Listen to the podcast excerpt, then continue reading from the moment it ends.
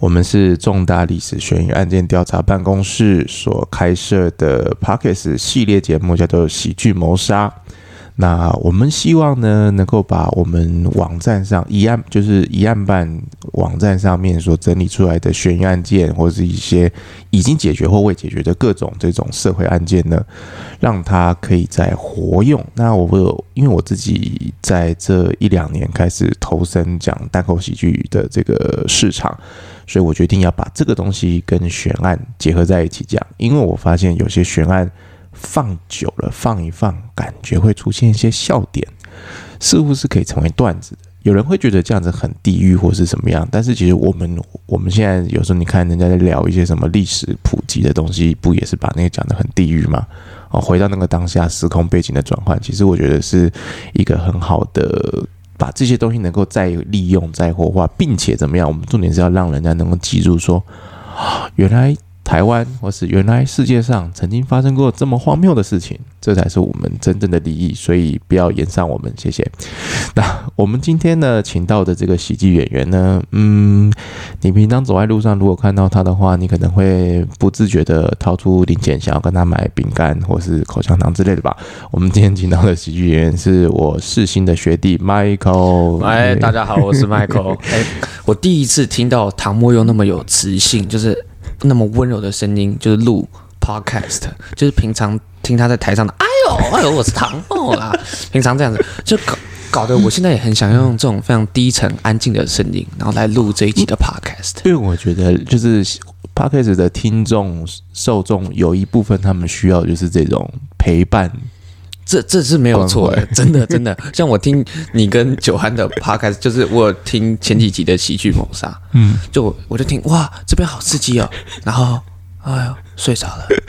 对，我们要的就是这个结果。哎，九安上个礼拜康普里有讲到一个事情说，说他说就是哎是谁讲的？是是任杰讲的吗？好像是，就是康普上礼拜的那一集，他讲说任杰说九安的那个声音呢，听起来像在你耳边讲话。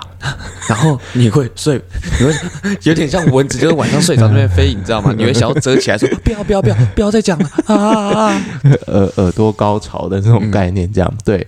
呃，我其实也有想要试着在舞台上能够用这种方式讲，但是很怕人家说你是不是在学俊，是吧？算了，想太多，没没没有，这个想太多了，这这不行哦，唐墨，这个想太多哦，那那那就是算了吧，就是在舞台上就放开自我这样。嗯、好，那 Michael 就是呃，你现在有什么样的规划吗？因为你其实算是制作了几档喜剧，然后同时自己也是一个团体的。呃，其实我就算单口喜剧演员啦。我觉得现在要来算的话，嗯、就是平常会跟大家说我是脱口秀演员，嗯、那也有制作了几档的喜剧节目，卖的好吗？呃，其实还都还不错，嗯、就是卖的票都有七成以上。嗯对，除了最近疫情确实蛮烂的啦。嗯哼，但前几档我觉得自己觉得成绩都还算不错，在卡米蒂的那种很小的规格啦，嗯、差不多六七十几个人完售这样子。希望你有一天可以跻身卖票第二的宝座。希 希望啦，希望。首先我要先会骂干你娘，对不对？莫名其妙在争第二，不知道为什么，不知道。老大，大家整整天来，你告我，我告谁的，不知道在干嘛。酷酷。好，那呃，制作节目跟自己讲，你觉得心路历程有什么样的不一样？你看，才出道几年就要来聊心路历程。哎，其其哎，其实还好，我差不多就四年嘛，差不多就只是你的两倍，好不好？也还好。可是我我自己觉得，我主要会制作的原因。其实是因为我想要有演出机会，然后没有机会啊，谁会找我这个小屁孩？那我就想说，那那我来制作好了。诶，那你可能这时候就会想说，那谁会想要找我这个小屁孩制作的节目，然后来参与？没有，所以一开始我就先找身边的朋友，因为我自己想要演出机会，那我就找先找。那时候我的第一档节目是找宜城幺幺还有大雕博士做一个那些该死的，那个那个节目叫那些该死的，但其实内容就是我们想要尝。尝试各种题材的东西，像是以晨，那是第一次他表演音乐喜剧。从此之后，他发现音乐喜剧 OK，然后他开始喜剧真的很赞。我这边推荐就是大家你们真有机会可以去听，就是宜晨啊、德楚啊，还有还有谁？好好几位。呃啊呃，东区德嘛，呃东区德对，宜晨、德楚、东旭德，然后还有现在主要在做呃，泥鳅也会做一些翻唱的歌，然后我最近也在尝试。其实很多人看得出来都在尝试。四月十四号在二三喜剧有一档音乐喜剧的 Open Mic 是李安制作的，我有参演，欢迎可以来。看看，哎，可是这时候节目会上，工商业配就是来的猝不及防啊！我不知道，会会会会上会上会上，哎，会我们应该会先上，对我们这个节目应该会先上。OK，假假如没有先上的话，你可以剪掉，不然有点尴尬。不会，不不剪，就是要让你尴尬。那观众，哎，那那是上礼拜啊，我这礼拜听是要我干嘛？呃，音乐喜剧，我我觉得我自己第一次听，其实也是听到以晨在做，然后就是他还加那个影影片下去，非常用。重新。对。对超级市场的那一段。对，然后反正我就从此之后就发现，哎，我有什么构想，那其实我可以直接来做制作，因为我算是一个有很多就是千奇百怪构想的人，像是之后的不红火烤是跟。大雕博士还有六块钱，想着要一起做，原因是因为萨泰尔他们都有办就是火烤的那种节目，他都永远不会邀我们这种不红的喜剧演员，但我们不红的喜剧演员也应该要有可以火烤的权利，所以就办了一个不红火烤。对。对，就是呃，大家要记住一件事情，就是我们圈子已经很小了哦，就是不要再内斗了。就是弱弱相残是不会有好的结果的。唐墨出来那个近思语，你知道？我我们可以贴在那个康帝的墙上，对，不要内斗。哦，就是我们要需要一个善的循环，这样哈。然后弱弱的演员找弱弱演员一起来做出一些，哎，就是一加一大于二的的的这个演演演出是不错的。那你今天来？我今天找你来，其实我请你回去选题目啦。那你选了几题、嗯、几个题目之后，其实你知不知道你挑了一个非常棘手的题目？呃，感觉得出来，因为我印象中的也就那几个，你知道吗？嗯、就是一般你如果在路上，你问我说，哎、欸，你有什么印象中的悬案？嗯，或印象中的命案？嗯，从小到大，我印象最深刻、最可以拿来说嘴的，应该就这一个了吧？在身为台湾人，那你知道为什么会说很棘手吗？因为我我自己觉得棘手的原因是他太变态了吧。就是，哎，那那我其实我不太知道，那你讲吧。你不知道为什么棘手吗？就是因为他的道德层面嘛。就是对，一一来是道德层面的，二来就是就是呃，因为当事人的家属是公众人物，所以一个不小心，然后他也存在，对，他还存在啊，一个不小心，就我们在处理悬疑案件的时候，包括疑案办也是一样，如果我们在写的是他还存在，但他不是公众人物。然后他的道德上面比较没有那么多必须要 judge 的之类的东西，我们会写的比较得心应手。可如果当对方是公众人物，或是他是公众的之后，我们会很希望能够得到他那边的一些声音。然后再来写或再来录，哇！那你有得到家属的声音吗？哦，家属来讯了吗？哎，没有没有，有这个环节吗？没有。我我记得明明当初我说哦，那我挑这个，然后他们就说好，那你开始写啊。没有没有，原来有这个环节吗？那我现在逃跑还来得及吗？哦，所以所以家属没有没有没有没有，你没有跟家属联络过？没有，你又没有叫我。哎，很奇怪，你现在才挖这个坑。哎呦，你们大学生做事情都不会 research 的吗？难难怪难怪你会被骂跟你娘！我跟你讲，难怪会有。人会骂干你娘，真的。好了，没有关系，就是这是我讲棘手部分。那我们接下来发生什么事，我也不知道，因为就是他给我的。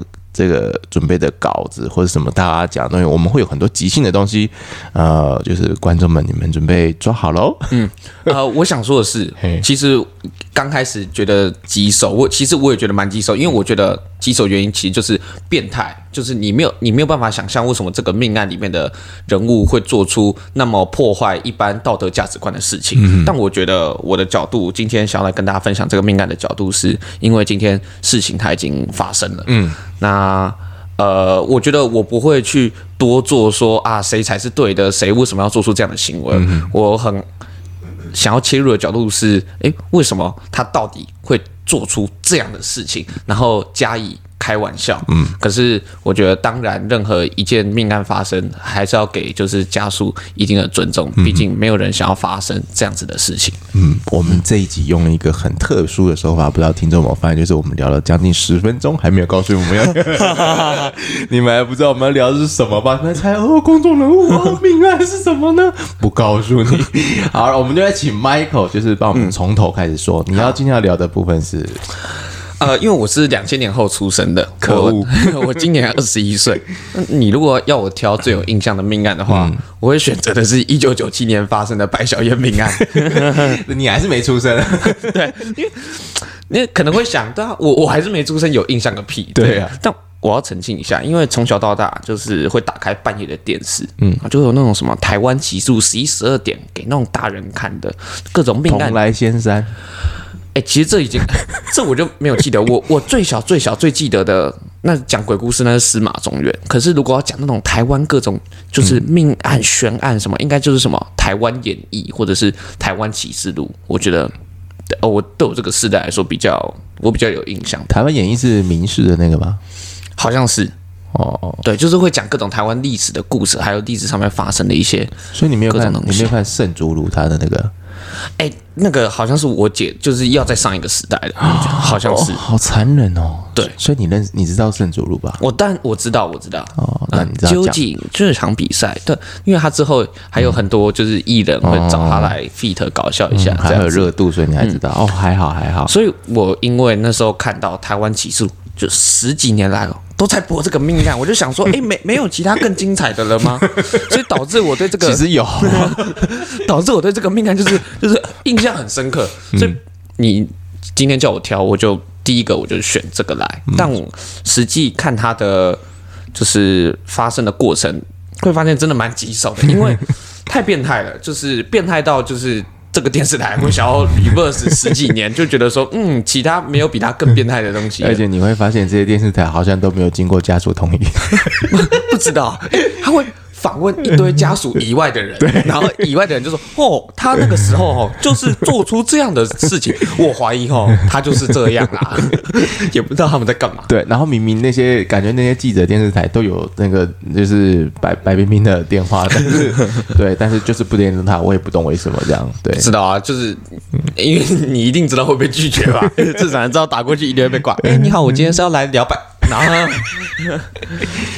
所以你你那时候看到的时候，你你先想到的是变态，或者是、嗯、或者是恐怖，或者是什么之类的。但是除了这个之外，其实我当下最纳闷的事情是，因为你一查这个案件，一般我们现在对案件的想象是，哦，发一发生完，好，警方循线七十二小时之内，嗯，锁定案件目标，然后逮到人。但、嗯、哦，这个事件发生之后，拖了半年以上、欸，哎，嗯，然后。警察都还没有找到人，我就觉得，哎，我哦，原来就是台湾那个时候的治安是跟现在是差那么多的吗？这是我第一点好奇的，因为我想说，我一般打电动玩《侠盗猎车手》，因为我不得不说，里面的歹徒比《侠盗猎车手》还夸张哦。对，我《侠盗猎车手》顶多什么抢个车、开枪杀个人，我就觉得不错。哇，他还可以就是各种就是截肢截来截去，然后。一遇到人就强暴，抱来抱去的。对，我我觉得在玩《侠盗猎车手》的时候，就是没有截肢的这个选项，没有肢解人的这个选项，我觉得不不是很科学。不知道，我觉得如果今天真的有截肢的话，那真的是 有点难想象，你知道吗？不是应该要有吗？好，是应该要有。我对啊，可能有人模组可能会去做吧。可是我我当下想到的事情是，因为我玩《侠盗猎车手》，我今天杀个人。呃，就五颗星嘛，然后警察就来抓我了嘛，我我十分钟我就被抓到了，那为什么？你也太弱了吧？好，原来是我太弱吗？对啊，呃，是我太弱，好好不好意思，所以我天生没有当就是罪犯的命。嗯，但外面竟然有人可以连续逃亡逃了六七个月，而且他不是不做事情，他也是一直在犯案，一直在犯案，那为什么都抓不到他？这是我最好奇的。不就是警察在干什么吃的？对，就是就是他比。啊，龙，我不知道我现在可不可以开这个玩笑，但我觉得很想要讲是说，那警察是不是比电脑里面的 NPC 还废啊？台湾的警那个时候的警察在干嘛？我就是没有办法想象。然后我我跟你讲，就是呃，像我们我们一案办跟其他公司或者是影视公司，有时候在聊一些东西的时候，比如说呃，最近公视台语台就是礼拜六的时候会播一个那个。呃，金钟影帝薛仕凌他主演的一部电影叫《枪声》，嗯，然后他就是拍警察的故事，然后他就是呃，跟警察用枪这件事情，就用枪时机的这件事情，跟用枪所带来的后果这件事情的一个探讨。那因为公司台语台，所以都是台语这样，但是我觉得看起来还蛮顺的，就是整个那个。那实不相瞒，就是那一部电影的警。警局，就是分局，它它里面虚构了一个分局叫做中城分局啦，啊、嗯，就其实就是城中分局倒装了。那个中城分局呢，就是用你现在所看到的这个一案办空间下去改装所拍的。哦，真的、哦，这边就是拍摄现场。哦，他们来这里拍，对，剧组来这里拍，他把这边改装成警局的风格，包括外面里里外外所有的空间。哦。那你你这个又是叶配了吗？突然插进，对，对，就大家有空的话，可以来这个疑案办公室，可以来疑案办看看。然后礼拜六晚上的时候十点也可以看一下公司的讲。我我不知道为什么会突然，我以为你本来要讲，突然讲很严肃，就是其实当下排小孩命啊，没有没有，你只招叶配而已。是的，这边我要帮观众吐槽一下，这集的业配就这样猝不及防的。嗯、当然，其实啦，也是稍微要聊一个东西，就是为什么会借到我们这个空间？嗯。就是因为当你跟警方或者甚至是军方说我要拍一部片，这部片会探讨到警察怎么比侠盗猎车的 NPC 还要废的时候，他们就不借。呃，这当然了嘛，因为我觉得今天你如果要借或者是要拍摄跟别人有关的东西，我觉得还是要讲一下好话。我觉得就是要尊重。可是你知道日本是随随便便，还有韩国都是随随便便都可以借哦？真的哦？真的吗？对哦。呃，我我想要听一点 details，你怎么知道这些东西？譬如说，韩国他们在两千年前后，呃，就有政府政府就是他们总统注意到说，文化实力这件事情比我去军备或是什么 IT 产业可能更更有那个，所以我们现在的韩流其实是政治政策，他们韩国的政治政策完全是我知道，所以国家的主导就是说，你所有的东西通通都要支援。影视剧、娱乐、音乐产业，嗯，那军方不可能说不，所以你看《与神同行》的第二集，他不是就有拍到在军方？所以《与神同行》还有那个，还有那个北韩跟南韩，对对对，对，那个哦，那个什么空什么什么跨什么跳伞的那个空降，对对对对，那我忘记名字，空降的爱，哦，好像是，对对对。对对，所以这些东西都是军方不管有没有讲到军方的坏话或好话，但是。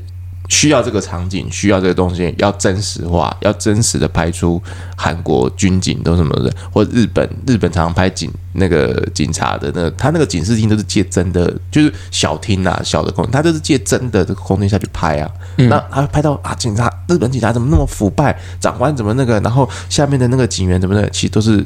他们照照样就是借那边拍。嗯，其实台湾是都可以借，只不过就是超级麻烦。因为我自己是广电系出身的，嗯，然后我们每一个东西要跑那个流程，主要是每一每一方都会刁难，没有人想要，没有人在乎你要为我们做什么，没有人在乎你做的事情要什么。我们只在乎的东西是你借这个东西让我觉得很麻烦。是，我觉得大概就是这样。所以我觉得，如果大家希望可以支持一下呃台湾的影视圈的话，可以多。多给予身边的那个有在从事的朋友包容一些支持，这样。让我们给影视圈娱乐的工作者一个掌声。你下这个连下的音效，我我会先吓到你，知道吗？好，那我们继续回到就是呃，回到案件的本身。呃，你就是你看到他这个状况，在你就是你等于是。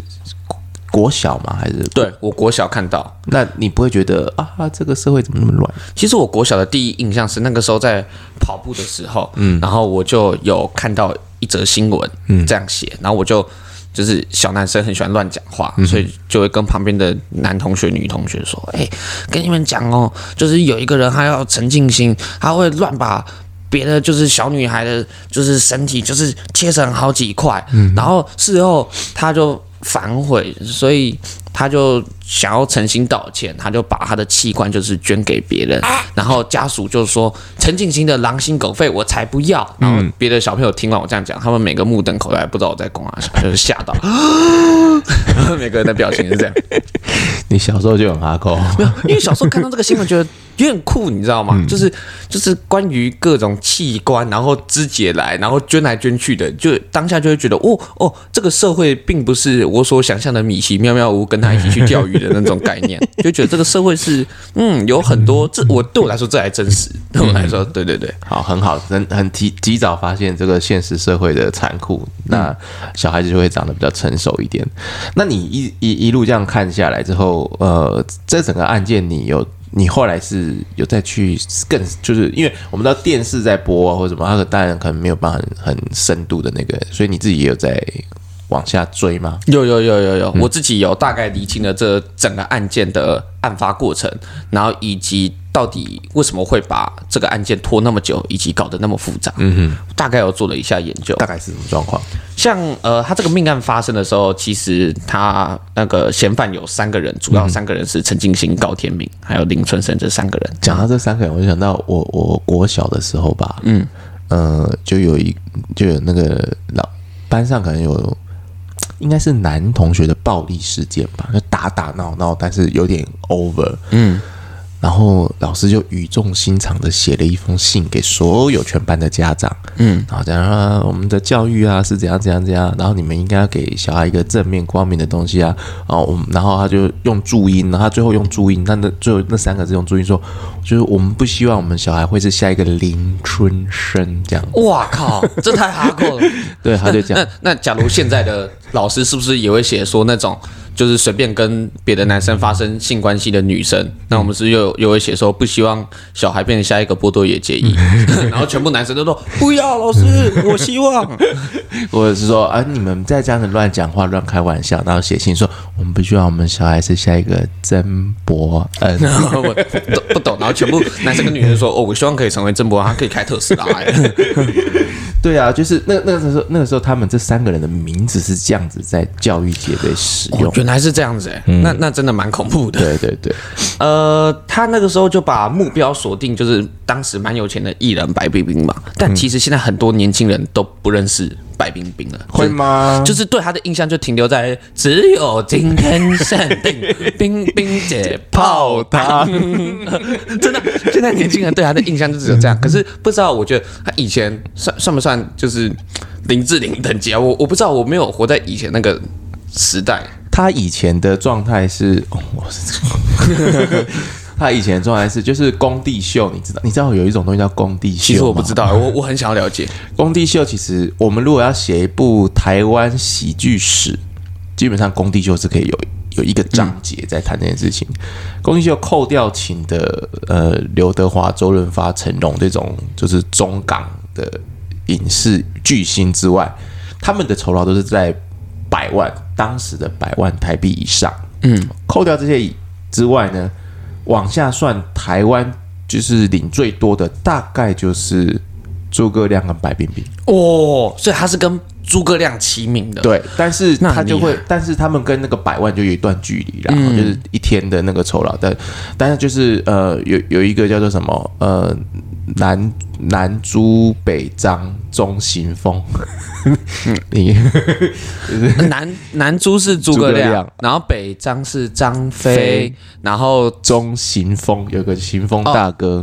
我在台中，这个有听过，但就不太清楚。他在中彰头一带很很出名，他们三个巨星天王就对了。哦，那白冰冰就是就是所谓的三王以后就是白冰冰。为什么一定要用那么一面封面的那个名称？然后来以前就会这样子啊，三三王以后，那现在是什么？一个白人五个黑人，对啊。哦，所以就是就是那个最最夯的那个状态，就是他们可能早上接工地秀。然后晚上就是歌厅秀啊！大港开唱不是有一个那个蓝宝石厅吗？有，对。那你知道为什么叫蓝宝石吗？因为那个时候的歌厅就我觉得就蓝宝石，你知道？你竟然知道？就是有有听说过，就老一辈的有讲过蓝宝石，就是蓝宝石厅。对，那那个他，我觉得这个是一个很好的传承呐，就是呃，很怀念那个时代，因为那个时代，你就会看到呃，雨天打诸葛亮巴掌。然后李亚平上来打余天巴掌，就是我我记得在那个时代，就是开的各种玩笑，其实是比现在 over 很多的。对，就是因为现在一定会说不尊重女性，或者是不尊重谁，然后肢体暴力或什么。但那个年代谁管他，好笑就好了。就是那个时候，诸葛亮很喜欢开一个玩笑，嗯，就是就是阿里得当来阿妈照，然后阿给他就说奥德培照啊。哎、欸，其实我可以翻译一下，不好意思，我有点听不懂台语。诸葛亮就跟阿给拉说：“啊，地震来你也不走。”阿给拉说：“哦、啊啊，我就不能走。”哦，了解。他他老婆背嘛，但是坐板，那没办法走啊。就以前他们一讲这个，底下就哇，现在怎么样？现在就直接说什么歧视啊，或什么的。对对对，所以我觉得这是呃，有有有一方面会说这是进步啊，在人权意识上啊，在这个东西上面。但是如果站在喜剧的表演上或者艺术的形态上，嗯，就有些东西其实其实是它实质上呢是被限缩了啦。对，对那这个大概就是白冰冰当时的地位。哦，谢谢谢谢他们帮我科普一下。嘿，然后那个时候本来要锁定白冰冰。可是因为发现哦，就是冰冰姐那个时候上下班时间太不固定，因为是艺人，所以他们就把目标转而锁定她的女儿，就是白小燕。嗯当初也是因为就是白小燕她就是跟同学出门，那个时候她才国中而已，就是穿的比较华丽一点，因为毕竟妈妈比较有钱，才会让歹徒循线找到。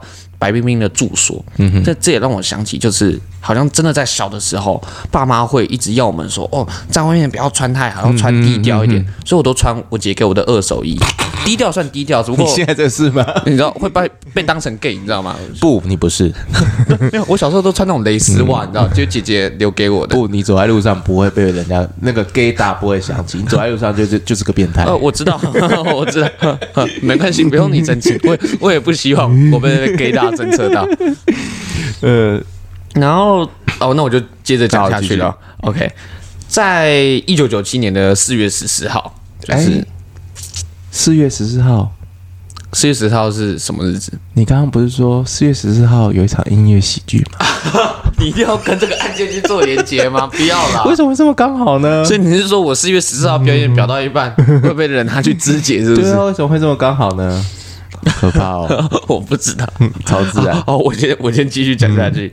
嗯、呃，在四月十四号的时候，就是白小燕她在上学的途中，突然被陈进兴、高天明、林春生三个人就是押上车，然后在他们无辜的住屋处，他被黄色的胶带捆绕头部，然后只剩鼻孔，然后再用白色的绳索捆绑，再用立可拍的相机哦。嗯拍起来，拍了三张，就是我我在想象这个画面，我就想到，就如果我现在你 po 上 IG，会有一堆展，就只会大家只会以为哦，这是什么？就是艺术大学的毕业制作展览嘛，行动艺术。对啊，这是什么？就是非常前卫的行动艺术，因为看起来其实蛮有质感的，就很像要展现一种当代被。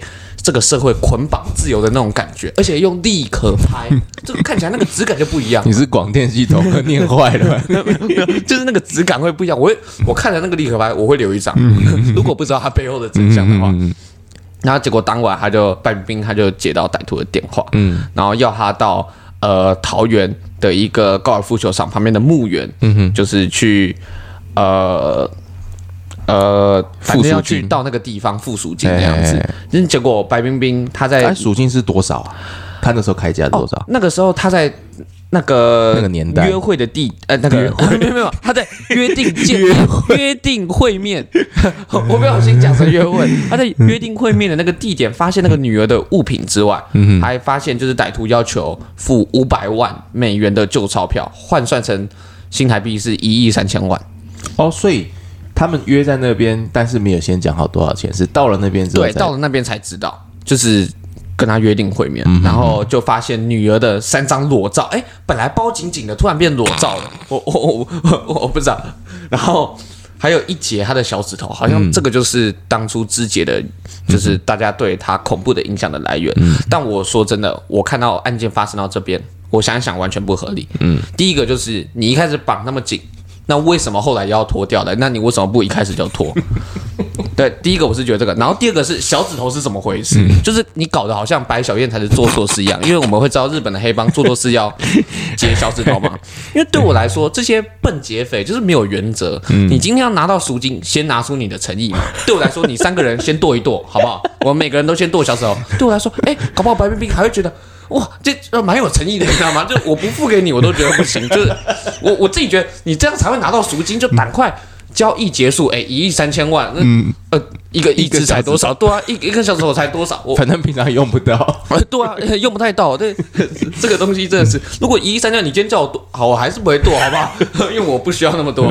会吗？一亿三千万你不剁吗？剁一根小指头，一亿三千万。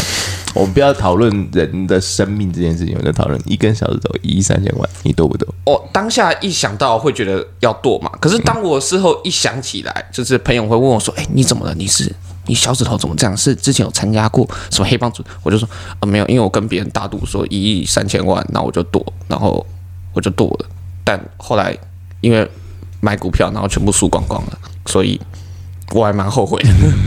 我我会你我就没差了，我没有必要为了钱，然后去伤害自己的身体，我我不会做这种事情啊。如果是我的话，我会多、欸哦。真的还是假的？对啊。为为什么？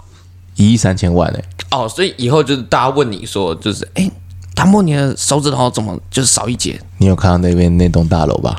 哎，有看到啊，就是他盖的哦。这个小指头 哦，原来是这样子，原来是这样子。对啊，为什么不？那，那好像还蛮还蛮嚣张的。对啊，那我觉得还蛮屌的，是是还不错哎、如果只是这样，我那我觉得，我觉得这个就是合理，我给过，就是。歹徒，但我们现在不是就是要要你们去当绑绑匪，但是就是绑匪如果能够拿出一定的诚意的话，嗯，然后老老实实的把这个交易走完，对啊，其实今天这件事情就因为当下说要交易的，我觉得也是歹徒嘛，因为你今天就绑了人了，嗯，那我觉得你要好好，那对方为什么无缘无故就要付钱？我觉得你就展现出一点诚意，搞不好对方就感动说，哎，没有绑匪会这样做，但你竟然做了剁手指，哎呀。哎呀，感动，搞不好会感动他，我真不知道，搞不好是我自己在浮夸而已。那这个这个案子，其实你知道，这个案子，呃，他第一次这个赎金的这个出来之后，其实中间有一点小插曲。有我呃，我这边看到的小插曲是，他们一直要交易，对，可是交易的一直不成功。对，嗯，为什么会这样？因为我我那时候就在看，哎，为什么歹徒要一直换交易的地点，前前后后换了七次，哎，嗯，就是因为歹徒好几次约定这个时间会面，嗯，警察到了，嗯，发现歹徒又没有来放鸽子，就是你会搞得警察很像晕船的女生，就是硬是被女生放鸽子，哎，放了七次就是还不会放弃，就是绝对是真爱，我自己觉得，这个这个扯远了，可是我就在看真的是约会，因为我在查为什么要一直放鸽子，后来才发现。原来是因为每一次，因为一收到交易，就是狗仔的狗仔队，嗯，就是都一定会先到现场，就是警察跟家属都还没有在现场，嗯，SNG 车就已经会架好了，就搞得很像记者是在拍什么外景节目一样。而记者现在的位置是在白小燕绑票案第三次的交易地点哦，那我们拭目以待，他们这次到底会不会交易成功呢？我们继续看下去。我就觉得很雷，你知道，就只是因为白冰冰她是公众人物，然后。狗仔队就觉得说，哦，民众会想要看这个过程，所以就把这个东西记录下来。但我觉得他们没有设想到的事情是，他们这样子的报道会就是延误，就是警方的办案，然后以及也会让家属还有歹徒就是会困扰。我自己觉得，然后歹徒就因为就是每一次现身的时候啊，在那边的都不是警察，全部都是记者，那那我要怎么交易？所以那个。就因为这样子，就是狗仔队去扰乱，所以才会导致有那么多次放鸟的事情。结果在案件发生了差不多一个礼拜之后，在四月二十八日，呃，差不多一两个礼拜，对，白小燕她的尸体就被发现。那绑匪他在撕票之后，就把尸体弃尸在新北市的一个中港大排，嗯，体无完肤，然后三个人就开始逃亡，嗯，逃亡途中哦，就是三个人还在途中，就是两个月之后绑架了台北县议员蔡明堂，得手五百万，就是但那个议员他因为受恐吓，所以不敢报案，所以整件事情是在陈进兴落网之后才曝光。由此可知，就是不红的人，记者不在乎，才可以保命。对这个东西，其实，在当下也也没有人知道，就是这件事情。然后，呃，他们逃亡的时候，好像是是不是陈静心的太太，好像有负责。哦，对对对，有负责协助陈静心，对对对对对，他的太太。然后当下就是整个社会的舆论就在批判他，就是为什么要包庇，然后或什么。但我觉得，如果今天你的太太，其实我觉得站在当事人蛮难受的，嗯，因为你会觉得。一方面是自己很信任、很爱的人嘛，嗯，那一方面，但他又是十恶不赦的罪犯，可是他是爱你的，那那到底该怎么办？所以我觉得这个就是道德观层面，每个人要自己去衡量啦。嗯，我觉得这每个人都说不准哎、欸。嗯，所以我我常常在我的课堂上跟同学讲一个，就是跟一个道德难题，就是这个世界上呢，其实没有一个人会觉得自己是坏人。嗯。因为没有人想要当坏人，对。然后你看到的再坏再坏、十恶不赦的人，他都有可能是一个好爸爸、好丈夫。嗯，那在那个层面上，他就是好人了。对啊，我觉得，因为他对这个世界上的某一个人来说，他是一个很有爱的人。对，那我觉得那就是蛮棒的。真的，这是一个很难解的难题。嗯、那他们在逃难、呃逃亡的过程当中，是不是有发生过一些很激烈的？有啊，我那个时候就是在。那个台湾启示录看到这一个，我本来吃饭吃到一半，然后我接着就把台湾启示录看完，就是因为他们发生街头枪战，小男生嘛，谁不喜欢街头枪战？对，小那时候看到，哦，不要不要不要，哎，竟然可以成真。的哦，电影是真的哎，就是会觉得说比电影还真的的原因是，那时候记者就在记录，就是发现林春生跟高天明那时候在台北市的五常街龙江路跟警方发生枪战，因为警方发现他们，嗯。然后。一发现他们，林春生跟高天明就直接拿枪直接出来对干，嗯、然后造成警员一死一伤，然后林春生他就中弹身亡。嗯、就是这次的枪战是台湾电视台第一次现场直播枪战的画面。嗯哼，也就是说，因为一般来说，呃，如果今天发生枪战的话，就是警方跟要先驱离现场的民众嘛，嗯、然后甚至。呃，也为了记者的安全，都会驱离。嗯、可是那时候记者哇，第一次我不知道是媒体解封还是什么，就是硬硬在那边跟拍，你知道，警方明明已经做驱离，他们就是跟得很近，你知道吗？然后还很还很怕，差点被打到，然后事后还在还在。就是别的记者还在访问差点被打到的记者，就说：“哦，我刚刚差点被打到了，很恐怖。那你为什么？就是我觉得可以远远的记录就好，嗯、我觉得没有必要，因为没有办法为了收视率，然后大家就觉得说把它拍的跟电影一样。嗯、我就觉得就是没有没有必要看那个看这一些啦，因为电影还可以 NG，就去好好看那些 A 片真枪实弹的那种东西就好了。真的没有必要看真实世界的真枪实弹，不不一样的枪啊，不一样的枪，不一样的弹。那。”所以这个这个也从到这边，你也可以回推到我刚刚讲那个都市传说，就是其实那个记者是不受控的。哦，对，为为什么那么不受控？我只在想，对，然后跟疯子一样，哎，对，对我来说。那你知道林春生之后第二个死掉的是谁吗？我我知道林林春生第二个死掉就是高天明啊。那你知道高天明是在哪里死掉的吗？哎，我接下来有写。我因为我接下来那我就直接破梗了。不要，我要破，因为我会问你，是因为我有准备这一段。好，那你破，因为我本来想要接抢你的段子，为什么呢？因为高天明他是在石牌路的一个民宅，然后他被围攻，嗯、然后他已经其实火力已经不不如不如之前，因为还有个还有帮忙的人嘛，林春生什么，然后现在就是狗叫，那被被围围住之后，后来他就在那个楼上饮弹自尽。他最后是自杀，嗯，他在民宅自杀。这件事情发生的那个当下，我他妈，我们家就住在石牌路上哦，同一条路上，同一条路上。你说你有听到声音？我们有听到枪声。哦，你有听到他自杀的枪声？我们发生，我们家那个时候发生一个状况，就是你电视打开，电视的声音跟外面的声音是合在一起的。就在就在旁边，就是旁边，就是现场，不用看电视，其实探探猪头出去就好了。对，就是了，就是那个现场。我还记得那个，它不是石牌路的大马路，它石牌路进去的一条巷子的那个民宅，然后警方都围围了之后，然后我们那一条街那条巷弄，所有的住户跟店家，店家铁门都拉下来，然后住户通通都躲在楼上，通通没有人出入。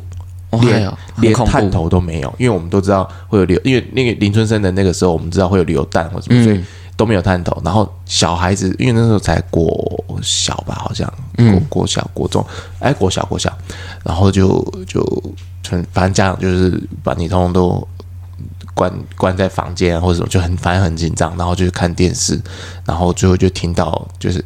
如果没有听错的话，那一枪应该就是他自尽的那个枪声，就是那、嗯、那一响这样，因为是从可以听的，我我现在还有点印象，就是可以听得出那个声音是在一个，因为我们家那时候住二楼，所以可以听出那个声音是在一个比较高的位置发出来的。嗯，对，所以它是在一个比我们高的地方呢。哦，那那就更不能探出口，就是那个子弹可能会掉下来或者什么。对对，所以那那那个临场感到现在其实都一直在。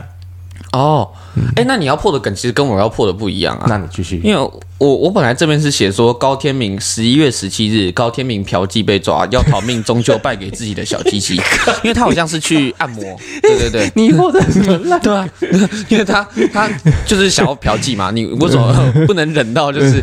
再忍个十年之后，再好好的嫖一下。对了，就是去那边嫖啦。对啊，对，然后失风走漏，所以他其实都没有准备好。嗯、有人说好像是裸着上半身自杀的。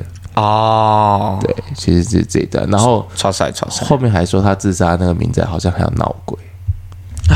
哎，闹杀小鬼，这我这我就真的是很不爽了，你知道吗？就是我常常会觉得说，你这个鬼，你在人世间你已经做了那么多那么大的恶行，你死掉之后为什么不能好好阎罗王为什么不管一下，还要再闹人间？我会觉得这个这个我觉得很不公平，很不合逻辑，对不对？对对啊，对，阎罗王不来管一下，应该抓去劳改之类的吧？只对啊。然后那我再回退一下这个时间，因为我们有点跳一点时间线。其实在这中间还有发生我觉得蛮有趣的事情，是在十月二十三号。因为刚刚是十一月十七号，高天明嫖妓被抓。在这之前前一个月，其实是 呃陈进兴跟高天明他们因为看了国外的电影，那时候有变脸，所以他们就想说，哦，他们可以靠整容然后来逃亡，所以他们就去罗斯福路一段的一个呃方宝方的外科整形诊所，嗯哼，那边，然后他就拿枪挟持，就是。医生说你要帮我整形这样子，然后高天明他就有简单的就是做一个微整形，但医生当天就没有帮陈静心整形，因为他跟陈静心说你的脸太特殊，要整要大规模整形。那拐个弯骂陈静心丑，难怪会被干掉，我觉得难怪会被干掉。这让我想到，这应该是网络，这应该是中国的网络笑话吧？然后啊，你继续讲。然后就是后来那个郭德纲一直拿在他的相声专场就在讲说，哎呀，你这个脸呐。两块钱可以整好，嗯，就一块坐车到整形诊所啊，整不了，一块再坐回来，蛮好笑。对，这个东西就是呃，我如但是如果是以现在的整形科技，我觉得可能可以办得到吧。其其实是可以，因为他那个时候只是医生，其实因为我刚是开玩笑，但其实详细的内容是医生跟陈静心说，你的如果我要帮你整形的话，我要先准备，嗯，明天才能帮你整，缓兵之计，对。然后哦，对，就是陈进兴在陈进兴听来就是缓兵之计，你要拖时间嘛，对，所以陈进兴当下就直接把他干掉。真的，嗯，呃，就是大家如果你如果现在一边听，然后你没有空去 Google 的话，就是呃，陈进兴他的那个腮帮子很宽，他是有点方形国字脸的那种，嗯、对，所以他如果要整的话，其实医生姐姐也没说错，他等于那两边的那个骨要削，对，所以是一个大工程，嗯、然后。削完他可能就是会包着包头包脸，他也不好躲吧？嗯，不知道啊，因为我自己觉得陈金星今天之所以会变态的原因是，他会用很多方式，然后去合理化自己的作为，可是偏偏他的作为就是一直在伤害别人。嗯，对，但他又硬要把自己讲的很有道理，所以我觉得这就是反社会人格最变态的地方。嗯嗯嗯。然后接下来他最后犯的一个案子是，他最后一个犯的案子，我觉得哇，真的是在赶进度一样。嗯、在十一月十七日高天明被抓之后，就是因为陈定兴知道了嘛，是他一个人快要 GG 了，对，这一个这整场游戏快要结束了，嗯，所以十一月十八号隔天，他中午想要，因为他常常一在路上。就是他这整个逃亡的过程，我们可以看从四月发生到十一月，嗯、七个月，他其实强暴了十几个妇女。然后小至十三岁，大至六十岁，就这么管不住自己的鸡鸡。对，因为他在他在路上，反正他就是觉得说，我想要打炮，嗯，我想要打炮，所以我就用强暴的方式。嗯、我想说，那你你抢来的钱，你就好好去嫖妓，为什么又要去伤害别人呢？看到高天明嫖妓会被抓，看到嫖妓会被抓，嫖妓会被抓。哎呀，强暴更会被抓，强暴更会被抓。所以我就觉得，我我当下有点太不懂的东西是，为什么他可以一路明明强暴这个东西是更容易会暴露自己的行动，因为你在把事情闹大，大家一定会报警，所以这这我当下有点不懂，为什么他这样子没有被抓？反正他一路为了要解决自己的性欲，他一路强暴，然后甚至就是十八号，他中午想要强暴一对北台北市里面呃有一对姐妹，然后未果，晚上呢。他就直接潜入南非大使，我第一次看到有人犯案犯的那么勤，就真的是在就是赶交作业一样。晚上他潜入就是要有 KPI，对啊，他在赶什么业绩？他隔天嘛，你先好好睡觉，你都已经强暴未果了，休息一下嘛。没有达到 KPI，对啊，你有没有？你先休息一下啊，我们隔天再。我又不懂，当天要赶 他反正他当天他就直接挟持南非的大使馆一家，就是他就而且他挟持进去之后，他就打自己打电话给北投分局。他说自己 遭到司法迫害，这边会想笑，所有人都说是司法迫害吧？破你邱毅也说他是司法 迫害，也说司法迫害，每个每个人都司法迫害，还是他们都是跟陈进兴学的？可能哦。哎，对耶，始祖在这边司法迫害，我不懂为什么？问的你都已经定罪，那硬要在外面喊司法迫害，那就法庭见嘛。对啊，我这我有点不懂。然后他就要求哦，时任警那个警大的队长侯友谊，还有那个民进党主委谢长廷，还有警察委员。叶耀鹏，他陈进兴要求这三个人要到场谈判。嗯哼，我我就真的觉得哇，陈进兴不愧是抢匪界萨诺斯，要要搞大还找一个黄金阵容一起把 场面搞大。英雄联盟的概念，他就硬要找一个黄金阵容。他我我不得不说，白小燕命案，我自己觉得之所以会是就是最。让大家最有印象的东西，我觉得是在于陈进兴他很会把事情搞大，嗯嗯对，然后又把整个案件弄得很风格化，就是一般顶多好犯了一个案件，然后就一路跑跑跑跑跑，可是没有，他就是会干了一大堆东西，然后还要打电话，你知道吗？这次看我把场面搞大。又在夜配，没有这个不想夜配啦。他他如果让我知道我我在这个命案里面提到他的歌的话，他应该不爽吧？嗯，没有，这是我们另外一个喜剧演员他唱的歌哈，叫那个笑笑花园。好，那个我就继续讲下去。我当下就当下我就觉得，呃，他除了找这个黄金阵容之外，他还找记者要来，就是现场，嗯，就是一起。就是连线这样子，因为他要让记者知道他被司法迫害嘛。嗯、那当下，我觉得就是一个堪称全台最凶猛的劫匪直播上线。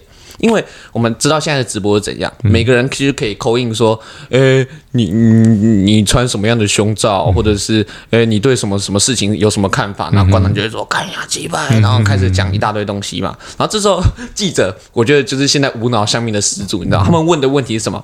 你什么时候要自杀、啊？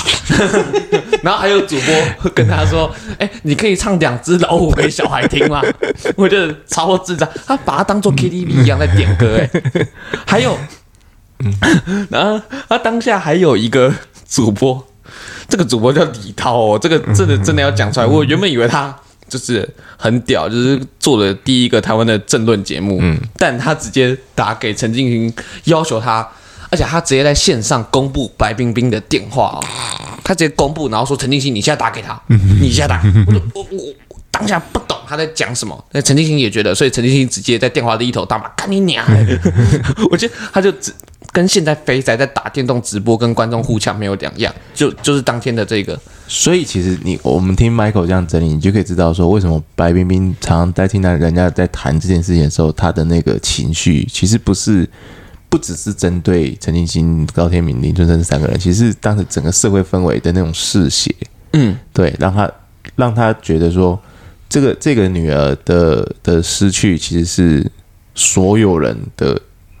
就是每个人都推了一把，对，我觉得每个人真的都要负负责任的原因是，是因为记者之所以会问这些问题，完全都不是因为要关心这个案件，而是他们在看戏，对，他们在配爆米花，嗯，我我觉得很变态。我觉得记者真的很变态，对，所以这个、嗯、这个我们是必须要用这样子的角度去去来理解这个东西。嗯、然后你会发现，呃，他当时找到找来的这个谈判的，像侯友谊啊、谢长廷，后来都在政治的舞台上面都发光发热，都有一、嗯、一番作为，你就知道他的那个眼光是很独到的。你说陈进兴其实是有眼光的，对，他其实是会挑的。就我我们如果倒果为因来讲，可能会不会是这样子吧？就选到的那个人都是嘿。